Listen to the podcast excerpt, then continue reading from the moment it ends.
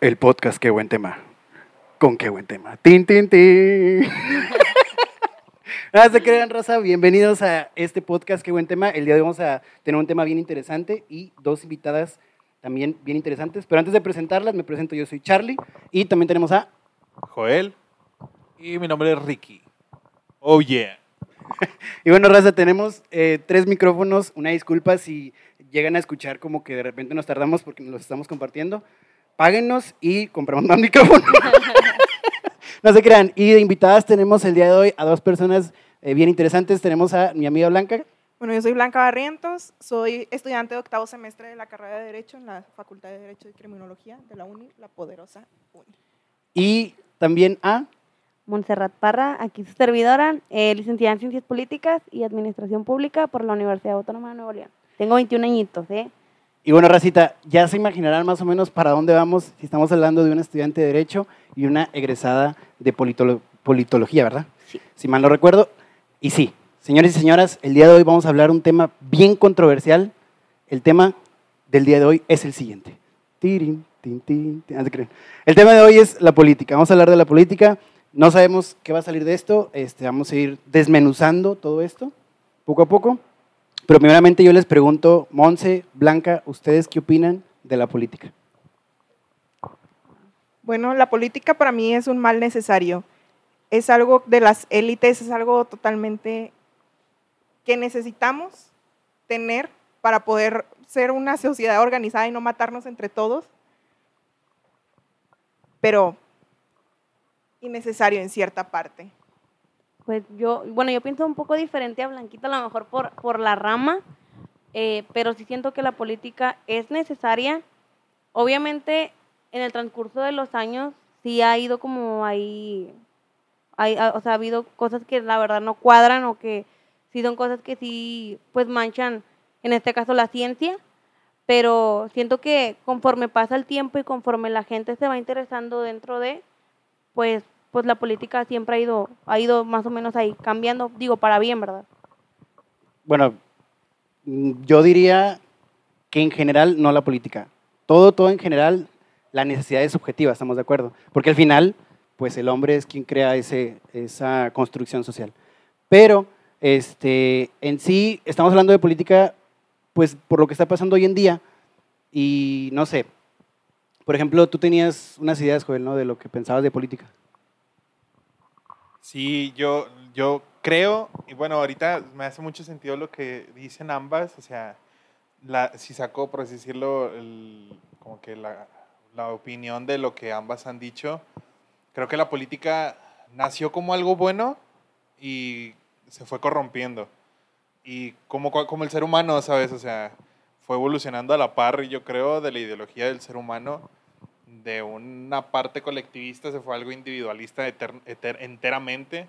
O sea, es decir, como que en, la misma, en el mismo juego de la, de la política de implementar mucho las clases sociales, este, se fue tergiversando mucho todo lo que ha empezado a hacer por el pueblo. Es decir, la política no dudo que al principio cuando se creó, este, se creó con el fin de ayudar a todos y que todos tuvieran voz y voto mediante alguien. Sí, un bien común. Eh, sí, un bien común, pero con el tiempo ese bien común se fue corrompiendo de muchísimas maneras por las élites de cada, de cada pueblo o cada, o cada cosa. ¿Tú qué opinas, Ricky? Yo creo que sí. Continúa, Joel. Hermano, gran aporte. ¡Wow! No, fíjate, mira, yo- perdón, yo sí pienso algo, lo siguiente. Es, es verdad que decimos que la política es necesaria y la verdad es que no vas a eliminar la política del mundo, esto ya no va a pasar porque ya es una construcción, vuelvo a lo mismo, ya es una construcción.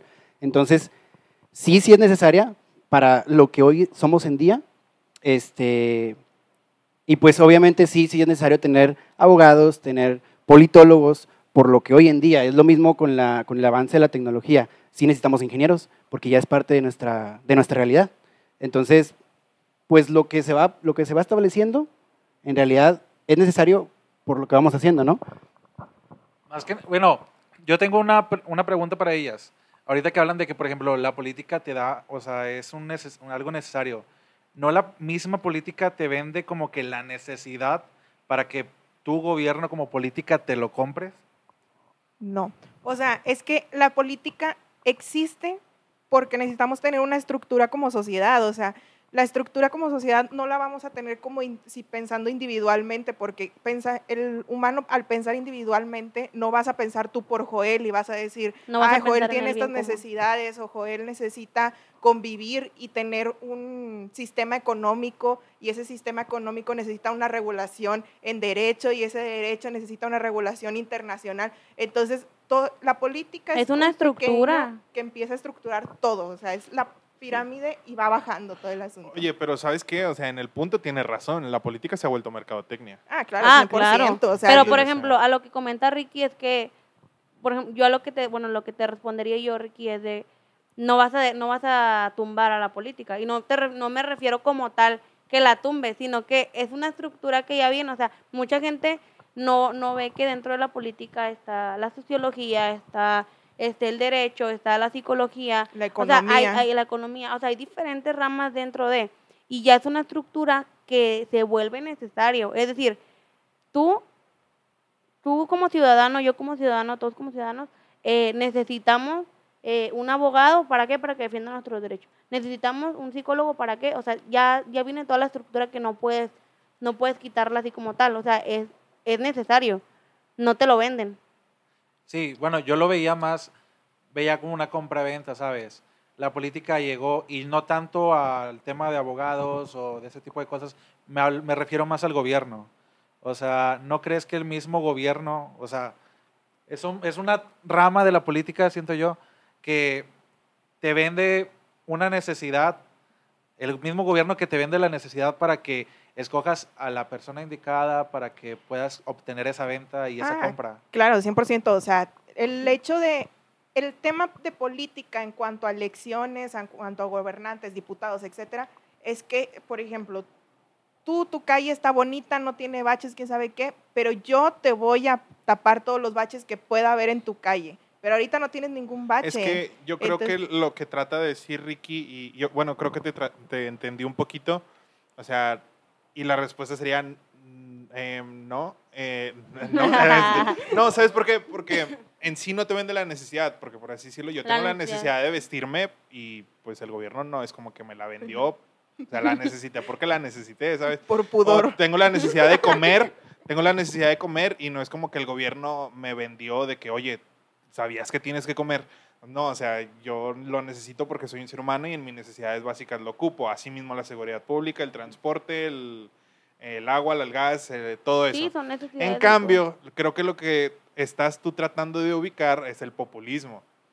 Y eso sí existe y existe a, a montones. Que el gobierno te diga, oye, ¿eres pobre? Yo te voy a hacer rico.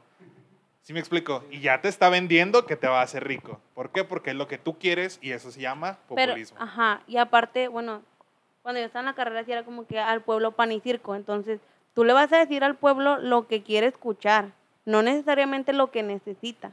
Entonces, es ahí un problema grande de la política y siento que es por eso que a veces, muchas veces, o sea, muchas veces se corrompe en el sentido de que, eh, pues sí, o, o sea, ay, ¿cómo, cómo lo, es que quiero decir, utilizan a las personas, o sea, es utilizar a las personas por su necesidad. Y es ahí el problema, que por eso la política Demagogia está- le dicen por ahí. Se le llama demagogia, se le llama, de- viene del narcisismo, y no, un chorro de cosas. Pero ahí está la, la parte importante y esencial del cómo se fue corrompiendo la política y es a donde quería yo llegar, que es la democracia. ¿Ustedes qué piensan de la democracia actual en el mundo? No solamente en México, de la democracia actual en el mundo. ¿Sirve, no sirve? ¿Qué cambiarían? ¿Es verdadero, es falsa? no existe, hermano. O sea, realmente la democracia es algo muy utópico que podría llegarse a tener, pero no queremos tenerlo. O queremos, pero realmente no lo queremos.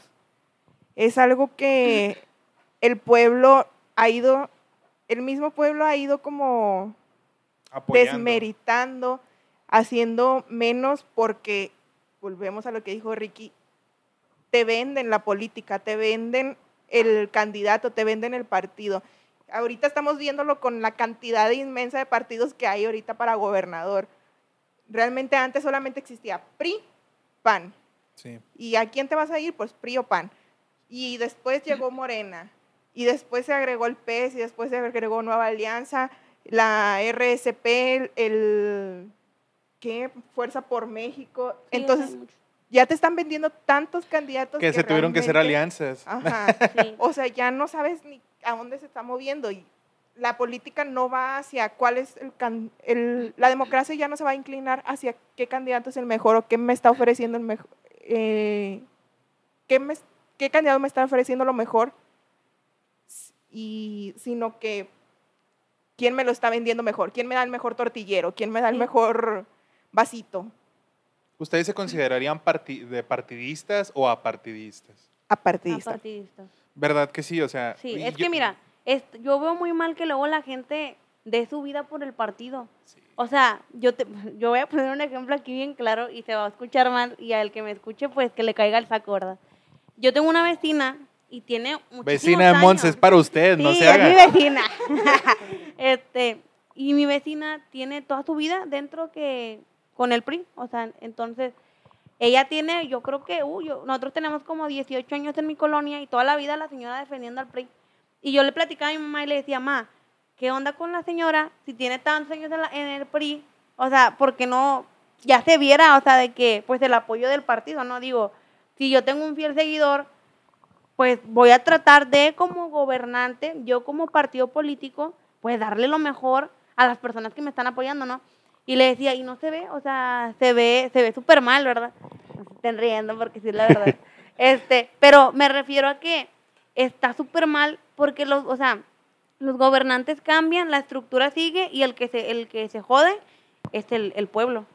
Yo Entonces, creo, bueno, yo lo que pienso de esto, me estoy escuchando a mí mismo. Lo que pienso de esto es lo siguiente. Primero que nada, quiero hacer referencia a un podcast anterior cuando hablábamos de, de qué era, de... ¿Eh? El, sí, la rivalidad, el ser... Ay, cuando tú sigues a tu equipo, ¿cómo se llama? ¿No se acuerdan? El fanatismo. Eso. Normalmente las personas son fanatistas, volviendo, volviendo a, ese, a ese tema. Yo creo que esta persona, y hablando en general, muchas personas, para ellos, esa es su normalidad, para ellos eso es estar mejor, a lo mejor.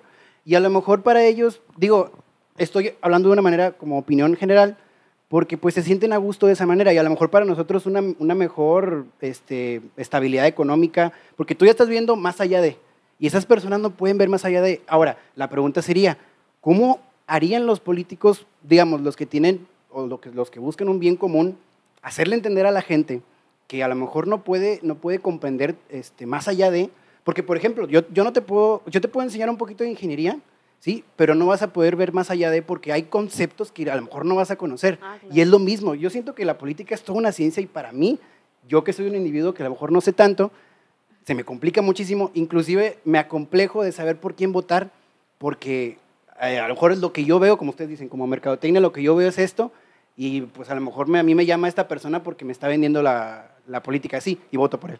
Si soy apartidista, y si soy partidista, pues toda mi familia ha sido del PRI, voy a, voy, y, y- y del PRI y rayado. Y yo voy, le voy a ir a rayados todo el tiempo, Uh. y aparte voy a, voy a votar por el PRI siempre. Es que fuera, fuera muy fácil si fuera así de sencillo, pero realmente influyen muchísimos factores, al igual que el fanatismo. Influye que porque tu familia lo fue, o porque el partido te está proponiendo algo, o porque te está brindando un apoyo si tú das tu voto, o porque te estás, te estás como que caíste en el juego de la, como lo que le llaman guerra sucia, y dijiste, este es el meo- mejor, o en este caso, actualmente nosotros, este es el menos peor. Y, ay, Jesús, realmente es un, es un problema bien grande. Mira, te voy a hacer una, una postura, no quiero ofender a nadie, eh, pero para mí la política no es difícil, no es compleja, es complejo todos los organismos que conllevan a la política.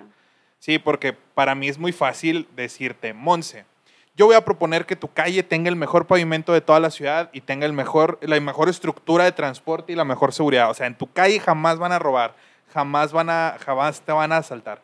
El problema de la política es que no depende de ti, depende de- del dinero que tienes disponible, depende de la calidad de personas que viven en la cuadra de Monse, depende de Ah, las trabajadores, o sea, depende de ya de una complejidad enorme. Para mí decírtelo es bien fácil, el problema ya es hacerlo. Y yo creo que también está en el juego de la política, el, lo, como quien dice, el no proponer cosas tan no acá, porque por así decirlo, un problema actual de, eh, de la política derechista e izquierdista es el progresismo.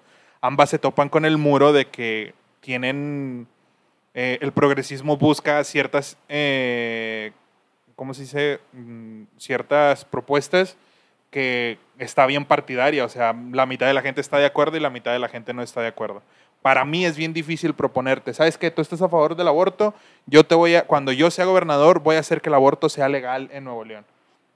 El 50% de la gente se me va a venir encima y el 50% me va a apoyar. Sí, pues es que nunca le vas a dar gusto a la gente. Y es ahí donde la política juega un rol muy curioso.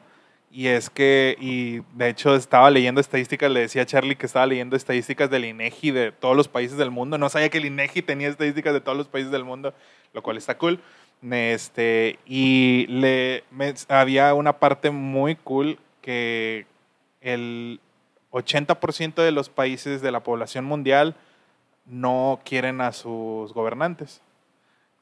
Entonces uno se pregunta por qué existen los gobernantes y yo ya creo ahí es donde entra mi concepto de la falsa democracia que actualmente la gente ya no elige. Pero bueno, O por sea, ejemplo, yo me, yo me voy al punto que comentaba Blanquita al inicio, de, eh, en el que decía que las personas, o sea, nos lo hacen creer que existe la democracia, pero yo siento que más bien, o sea, el, nosotros no queremos, o sea, no queremos una democracia real, o sea, el problema también radica en el pueblo. ¿Por qué?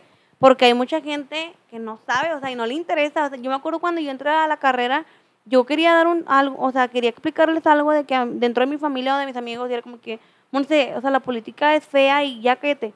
Y era como que, oye, también ponte en el lugar de que, o sea, la política es quien te está rigiendo, o sea, es quien va, va a tapar tus baches, o sea, independientemente, eh, o sea, independientemente de eso, es eh, la persona que está haciendo el bien común, entre comillas, pero yo digo, pues si yo quiero un mejor gobernante, por ejemplo, yo a mí me, da- me causa conflicto que muchas veces la gente dice, es que puro mugrero de candidato, pues sí, ese mugrero de candidatos es lo que nos merecemos, ¿por qué? Porque no te interesa la política, porque no te interesa ver qué, qué reformas hay, porque no te interesa nada de lo que tenga que ver con el sistema. Sí, y es que es el problema, que la democracia real involucra responsabilidad, Exacto. involucra un esfuerzo y la gente se le hace muy fácil decir, A la gente le aburre. hueva.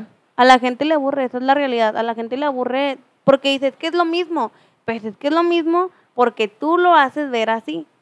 O sea, si yo realmente quiero un cambio, pues necesito ser más activo, necesito ver, investigar. investigar. necesito- O sea, para empezar, investigar. Me pasaba cuando les enviaba lo de los candidatos en el grupo de, del, del, de- en el grupo, este, y me topó que creo que Jenny publicó, no sé ni qué, qué postura, o sea, no sé ni qué están proponiendo. Y yo le comenté, y, y me dio así como que sentimiento de que, pues yo, yo tratando de ser un ciudadano, pues ahí de que, pues, si sé que en mi comunidad no hay interés en, pues trato de apoyar en el sentido de las ideas, de que, oye, pues a lo mejor yo tampoco sé al 100 de qué, qué candidato, o sea, qué están proponiendo, pero voy a tratar mínimo que estemos más o menos en la misma sintonía.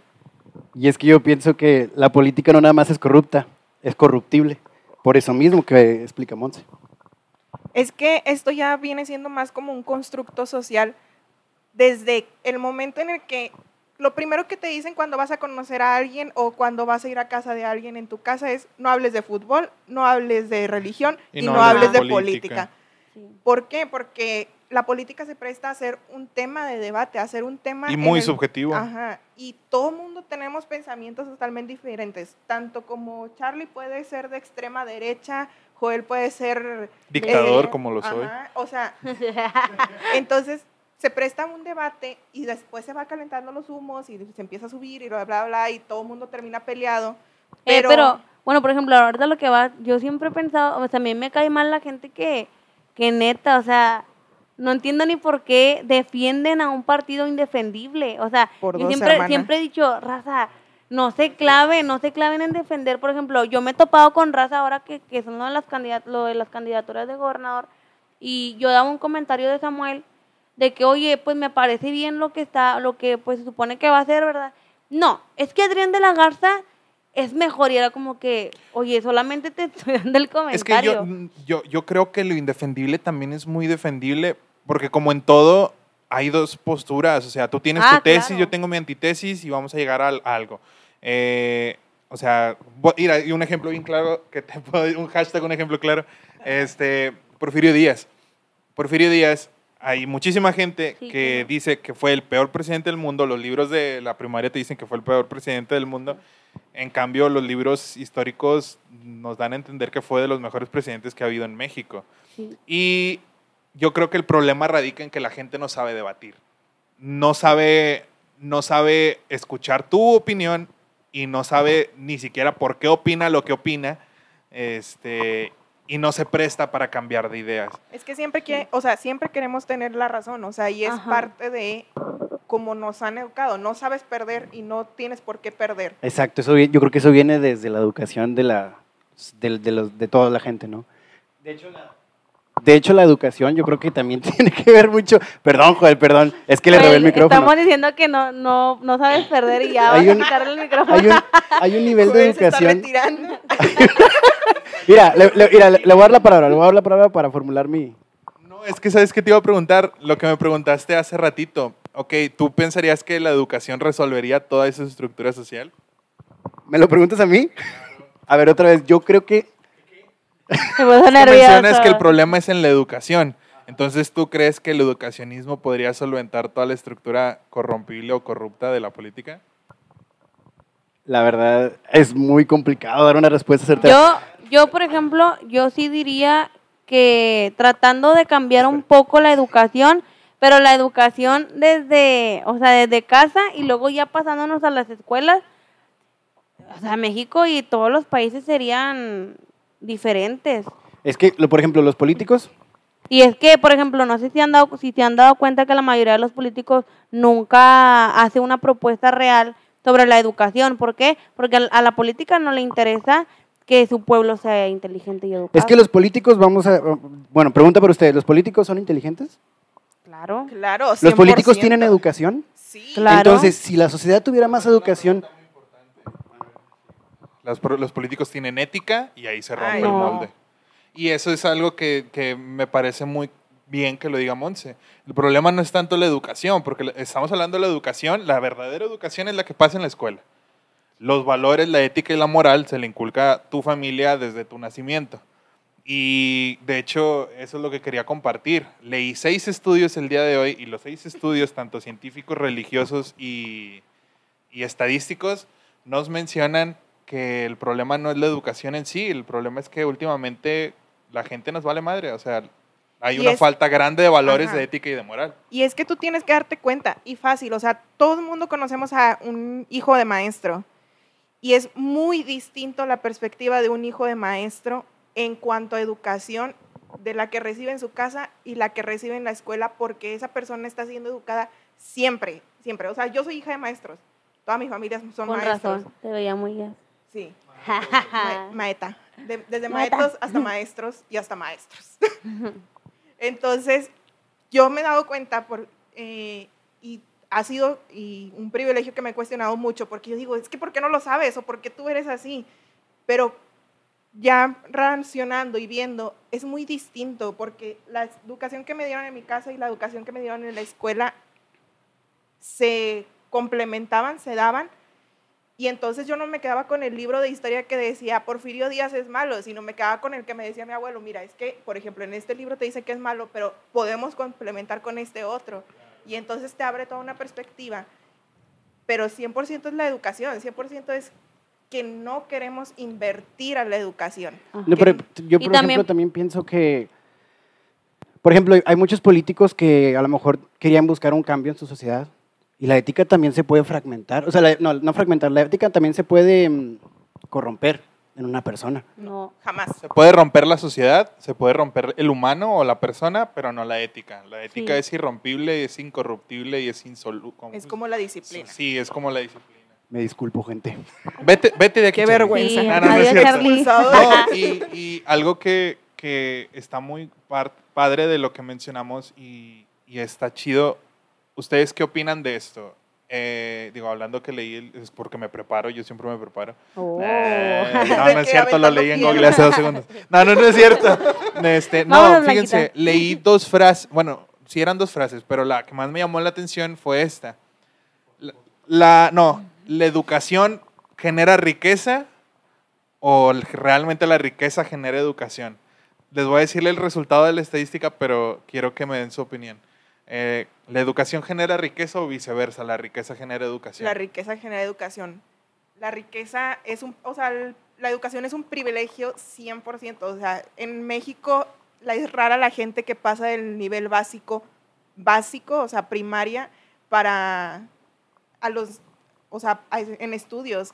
Entonces, tú vas y preguntas en un OXXO cuál, cuál es el nivel de estudios de la persona y lo más seguro es que te diga máximo secundaria. Secundaria. Entonces, la educación es un privilegio y hay que darnos cuenta de eso. Sí, ese, ese es el y es que resultado. también, por ejemplo, el problema es que también a la gente no le gusta invertir. Y, y también es un problema grande. Y, por ejemplo, yo, a mí me pasó, yo tenía compañeros ya, por ejemplo, yo siempre viví en siempre escuelas de gobierno, siempre, toda mi vida. Entonces, cuando yo empecé a conocer gente, ya cuando yo entré a la preparatoria, ya conocía gente que estaba en colegio. Y era de que, ay, ¿cómo no te sabes el verbo to be? Y yo de- era de que yo en mi vida, o sea, yo por ejemplo, yo, esa recibí persona. clases de inglés como en sexto de primaria y era un maestro que solamente te daba de que los colores, los números. Tú vi, tu vo, eh, tu ve. Entonces, yo siempre he batallado y mi mamá me decía, Monse, yo ahorita sí me, sí me arrepiento un poco en el sentido de que a lo mejor yo no sabía en invertir realmente. En, ese, ese también es un problema en la sociedad aquí mexicana, que la gente No sabe invertir. No sabe invertir. Y, y, y pues es que tú te vas conforme, por ejemplo, una persona se va conforme a lo que ve en su casa. Entonces ya conforme pasan los, los años, pues vas avanzando obviamente que tu familia. Y por ejemplo, mi mamá decía, yo pensé que te hacía un bien, a lo mejor poniéndote en una escuela mejorcita de la colonia o fuera de la colonia, pero seguía siendo escuela pública. Y es el mismo sistema para todos. Fíjense que esa es una, una experiencia muy personal. Hasta hace unos años yo radicalizaba mucho mi ideología pensando que el, educa- el educacionismo solventaría todos los problemas de la sociedad en todos los ámbitos. Y realmente me encuentro con que es un mito bien enorme el educacionismo. O sea, eh, es como bien lo dice Juanquita, es un privilegio la educación. Y sí, la respuesta de la estadística mencionaba eso, que la riqueza genera educación. Le decía a Charlie que aproximadamente de los 10 países potencias mundiales en el mundo tienen educación, pero porque son ricos, no porque los tengan. O sea, los, los países que tienen menos población o mayor población y que no tienen tanta riqueza, tienen menos educación. Y es por lo mismo, por- o porque el gobierno no le invierte la educación o porque no hay recursos para invertirle. Y lo que más me gusta pensar es que la gente no sabe cómo invertirle. Porque, digo, eso yo también lo planteo desde mi postura. Yo cuando era más jovencillo pensaba que el sueldo de 15 mil pesos era un chorro de lana. Y te das cuenta ahorita a mis 25 años que es una basura, no te alcanza para nada, ni para un crédito, ni para nada. Y es ahí donde dices, wow, ahora imagínate, ese es desde mi privilegio, porque el 70% de México no gana 15 mil pesos. No. Ah, y imagínate si para, si para alguien privilegiado se le hace una baba, imagínate ahora para las personas que lo ven como un dineral y se dan cuenta que no. Eh, y se vuelve una postura uno a uno contra la política. Es decir, si yo fallo como humano, va a fallar mi política porque obviamente es lo que yo estoy generando y es la frase tan repetitiva que nos caga, la verdad, pero es la realidad. Tenemos el gobierno y la política que nos Que merecemos. los merecemos. Sí. Y tomando en cuenta todas esas posturas y tu realidad y tu realidad y la realidad de cualquier persona que esté aquí presente, eh, vamos a una frase que me gusta mucho y que siempre se la repito a mi mamá para meterle cizaña, que, que lo personal es político. Ella, ella siempre es una persona muy privilegiada. Uno es blanca, dos tiene los ojos claros, tres es alta, tiene el pelo chino, bla, bla, bla, es del norte. Entonces, sí, súper mega privilegiada. entonces, mi mamá le costó mucho el cambiar ese chip, a diferencia de mis abuelos que vivieron en los 70 y mi mamá en los, en los 80s, 90s, que pues, también era como que el boom de la época pop y todo el Ujú. asunto. Y le digo de que es que tú date cuenta que tú sabes inglés, tú, tú tuviste educación, eh, ¿quién no sé, estuviste, terminaste una carrera, terminaste dos carreras, terminaste una maestría, date cuenta que eres privilegiada y dice, no, claro que no, porque no tengo la millonada de dinero. Yo, yo sé que no tenemos la millonada de dinero, pero lo personal es político. Tu realidad afecta en la política de las demás personas. Tú estás viendo cómo trabaja Doña Mague, la señora que nos ayuda en la casa, y date cuenta que ella no tiene la educación que tú tienes y no recibe el sueldo que tú tienes. O sea, de un sueldo de, ponle 15 mil pesos, la miseria que ganan los maestros, a un sueldo de 300 pesos por, Por día. por día. Entonces, y la señora se friega y todo el asunto, pero su realidad política no es la misma que la tuya y nunca va a ser la misma que la tuya. Entonces, Exacto. la personal, o sea, lo personal, lo que tú viviste siempre va a radicar en tu política, en tu realidad En tu política. pensamiento en Ajá. general. Por ejemplo, qué interesante, o sea, lo complicado, pues ya vimos lo complicado que es. Como quiera, sí es complicado la política, o sea, sé que, sé que se puede decir que es algo sencillo, pero ¿cómo tendemos a hacer complicadas las cosas? Porque al final de cuentas todo lo hicimos nosotros. Por ejemplo, una, una, em, un sistema que funciona y no lo hicimos nosotros es el ciclo de la vida de los animales. Eso no lo hicimos nosotros y tienen un sistema, funciona para ellos porque selección natural, ¿verdad? Entonces, entre más avanzados nos hacemos, más complicado hacemos pues toda esta estructura que y, y estoy seguro que en unos años más la política se va a, va a evolucionar en algo diferente. No sé en qué, pero va a ser más complicado todavía y vuelvo a la entropía, como ya lo había explicado una vez, que todo tiende al desorden. Es que todo tiende al desorden por lo mismo, que el humano busca el desorden. O sea, la persona busca el desorden, ¿por qué? Porque no se siente a gusto en el orden en el que está, porque piensa que su universo es caótico y no le va a interesar otra cosa. O sea, te lo pongo así, eh, yo, creo, yo, yo creo, digo, esta postu- postura está bien fumada, yo creo que se la van a curar muchos de mí, pero yo pienso que la humanidad no va a persistir más de un milenio ah, porque la misma humanidad va a ir perdiendo el sentido ético y moral de la vida. O igual si llega a existir y si lo existe, que probablemente sí, ¿verdad? Va a ser un mundo muy, muy diferente al que estamos actualmente. Porque actualmente gobierna el capitalismo y, y es lo que genera el estatus social muy difícil que tenemos actualmente de la clase alta a la clase media, que no existe, y la clase baja. este, y pues ahí va el problema. O sea, mm, yo si me pusiera a quejarme menos y actuar más, o sea, como hablando ya de positivismo bien tóxico, de que levántate temprano y vas a lograr lo que quieras en la vida. Este, no, carnalito, tú vas a lograr todo lo que quieres en la vida. No, no es cierto. Este, no, imagínate el positivismo acá, si me pongo acá bien de que yo quiero estudiar y si no tengo el dinero voy a ganarme una beca y voy a hacer lo que quiera. Aún así, ni siquiera estás en el 5% de probabilidad de poder pasar a un nuevo estatus social. O sea, lo que hablamos la otra vez de la meritocracia. O sea, vamos a hacerlo así.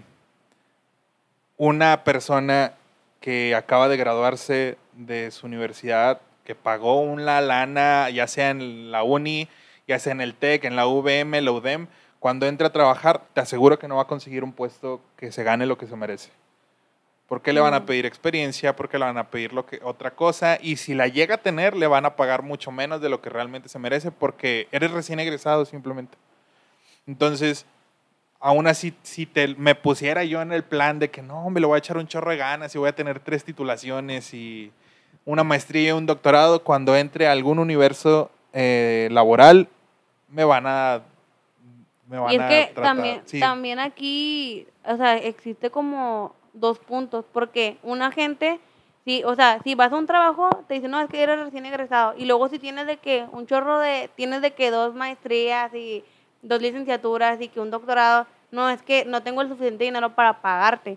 A mí me pasó que mi prima, eh, mi prima estaba estudiando en físico matemático y tenía un, un este, creo, era un maestro y creo que el, el maestro tenía un postdoctorado y él andaba, eh, trabajaba en un restaurante porque no, no hallaba a alguien que le pagara, o sea, nadie lo quería contratar porque tenía muchísima experiencia y sabía mucho y pues no, no quisieron. Sí, también pasa ese caso Suele contrario. pasar, De que a mí me pasaba en algún punto que no me creían mi currículum. Yo empecé a trabajar desde los 15 años Y ya ahorita mis 24, o sea, ya pasaron nueve años y tengo nueve años de experiencia. Y me pasaban empresas de que, es que no, o sea, vamos a marcar porque no, la verdad no. Bueno, está bien, tienes un, un currículum bien pasadote, o sea, pero no te puedo pagar lo que quieres porque estás muy chavo. Yo así como que, "What?". Este, y bueno, la- yo creo que si perseguimos este tema, le vamos a hallar un chorro de, de tangentes buenas o malas. Yo quisiera ahora entrar a un contexto ya un poquito más de nuestro estado. Bueno, nosotros somos de, de, de Estado Nuevo León, de Monterrey. Ponte nuevo. No, no queremos a, no queremos a nuestros primos, no, este, y ahorita, o sea, actualmente pues están pasando pues todas las elecciones, ¿verdad? De ayuntamientos, de goberna, de, sí, de estados, de gobernatura en este caso de Nuevo León. Y pues estamos viviendo un teatro, la verdad, ya para mí ya es un teatro todo esto. eh, Pan y circo. Quisiera hablar sobre la postura de todos ustedes actual de la elección de Nuevo León, esperando que nuestro auditorio tenga una visión más amplia para este próximo 6 de junio. Y yo quiero agregar antes de empezar que tratemos de hablar lo más apartidistas posibles, o sea, viendo tanto lo bueno como lo malo de cada uno de todos. Bueno, igual hay, hay mucho malo ¿verdad? que hablar. Para los que no están viendo, todos estamos levantando la mano. Pero yo creo que, bueno, el ser apartidista no sé si sea de nuestra juventud, porque por lo menos normalmente, o lo que yo veo, que los partidistas son más personas de más grandes. O no sé ustedes, yo lo he visto mucho. Es que, hermano, ahí vamos otra vez de nuevo a tu privilegio. O sea, la realidad es que muchos, muchos jóvenes se venden a un partido, demasiados, o sea, y puedes ir, nomás con ir a la FACDIC, tú vas a ver a la raza ahí de que, oye, te metes a mi partido, oye, te metes a mi partido y te doy una beca, oye, te metes a quién sabe qué, y neta, Sí, se hombre. casan con el partido. o Parecen sea. asociaciones. Ajá, entonces realmente hay muchos jóvenes, o sea, te puedo asegurar que de la FACDIC mínimo el 60% está afiliado a un partido. Oye, fíjate que yo tengo muchas amistades de FACDIC y es cierto, o sea, las veo muy, o sea, tanto gobernador, alcalde, diputados, todo O sea, tipo no- de donde cosas. haya, donde haya opción. Fíjate, que van a- Tengo una amiga, este, que a lo mejor tienen gusto de conocer, Sí. ya sé de quién hablas. pero le he visto que está eh, casada con, por ejemplo, con el PRI ahora, que foto con el gobernador, foto con alcalde, foto con diputados, y yo digo, ok, quiero pensar que a lo mejor esa persona sí, sí tiene este conocimiento de qué propone cada uno, ¿no? Pero desde un punto externo se ve muy casada con ese partido. Es que vamos a, a lo mismo del fanatismo, de todo el asunto, de que al momento en el que tú te casas y te afilias a un partido, dejas de ver posibilidades en los demás. Tus ojos se cierran, te dicen, esto es lo que está bien, aunque no esté bien, te dicen, yo lo voy a lograr, voy a ponerte un helipuerto arriba de tu casa y quién sabe qué, y te lo crees, y, te lo- y así es el coco wash Pero dentro es de los que, pero es lo mismo, o sea, es- o sea, el partido lo hace con la, o sea, porque sabe que el, el, o sea, el ciudadano no sabe. Me acuerdo que Charlie, cuando recién empezaron las, las, este, elec- o sea, que iban, iban a empezar las campañas, no me acuerdo qué me preguntó Charlie, y yo le dije, no, vato, o sea, no se puede, o sea, no puede hacer eso el gobernador. Me dijo, no, es que tal candidato, me, o sea, me dice que sí, y yo le expliqué, y le dije, no, es que no se puede por esto, por esto y por esto. Y me dijo, no sabía. Le digo, bueno, pues, le digo, no pasa nada, o sea, a- hablando se entiende la gente, ¿verdad?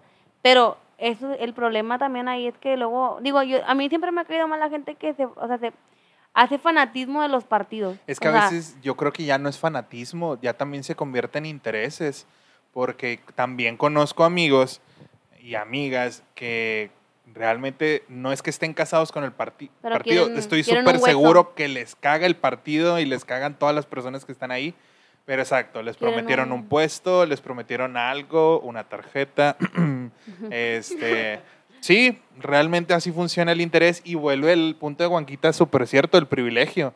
Sí, está bien. A mí mil pesos en una tarjeta bimestrales se me hace una baba y ¿por qué te voy a vender mi voto? Sería ridículo. Pero a la señora que gana mil pesos cada seis meses, no manches, se le va a hacer una lana. Y es ahí donde entraría el juego del interés en el partido político. Y de hecho, o sea, para no salirnos de contexto y entrando a ese tema, Fernando Larrazábal, Adrián de la Garza, Samuel García clara luz. Así las pongo porque, digo, empezamos a hablar de eso, ¿no? Porque no hablas del doctor Hockey. Pero yo creo que ese tema lo vamos a meter en la segunda parte. No, Charlie, ya. Ya. No, yo digo que ese tema lo podemos meter en una segunda parte para no estresar al audiovidente. es que el televidente es el que ve la tele. ¿ah? Pero, Oh. pero esperen, esperen el próximo capítulo para que podamos ver ya ahora sí metidos en un contexto más, más, este, más zonal, ¿no? Más, del, más de aquí de Monterrey. Bueno, de Nuevo León, vaya. Este, pero antes de eso, pues no sé si quieran ustedes cerrar con algo, algo que ustedes quieran decirle a la audiencia en cuanto a la política en general. Pero realmente es que no se casen con la política, que siempre estén cuestionándose y que vean más allá de sus ojos, más allá de su privilegio y más allá de, de su colonia. O sea, existe todo un municipio, todo un estado, todo un país que necesita el apoyo de esa política y todo eso eh, atribuye a lo que somos como México dentro de un sistema internacional. Entonces hay que cuestionarse siempre. Bueno, yo le diría a la racita que pues hay que ponernos las pilas, eh, ahí pues investigar a los candidatos, investigar pues todo lo que hacen desde el antes y el después, eh, porque yo creo que así pues habrá mejores, este, hay políticas y mejores candidatos y, una mejor política en general, ¿verdad? Para el bien común. No hay que casarnos, como dice Blanquita, con el partido, no hay que casarnos con nuestros propios intereses o con lo que queremos lograr o con lo que queremos tener. Al contrario, o sea, buscar que Juanito, Panchita, mi familia y los demás tengan el bien común este, y pues así tener una mejor sociedad y un mejor país juntos. ¿Tú, Ricky, algo que quieres concluir de este episodio? No, nada, yo voy llegando, por eso no me escucharon hablar en todo el podcast. Pero en la parte 2 aquí vamos a estar este, dando nuestra información y nuestros conocimientos. Muy bien. Yo súper de acuerdo con la- ambas, o sea, hay que investigar, hay que tener responsabilidad y súper, yo, yo siempre recomiendo nunca sean partidarios a nada, ni a ser derechista, ni a ser izquierdista, ni a ser apartidista, ni a ser progre, ni a ser colectivista, ni a ser individualista, ni a nada. Siempre atrévanse a tener un pensamiento crítico, a- atrévanse a preguntarse por qué de las cosas, por qué tú, por qué nosotros, por qué nadie se oye bien pata, pero es la fundamentación de, de cualquier cosa y de cualquier ideología y de cualquier pensamiento. Entonces, nos vemos en el siguiente episodio y esperamos ayudarles quizá también a decidirse por quién votar en estas elecciones. Y bueno, Raza, qué buen tema. Hasta la próxima, raza.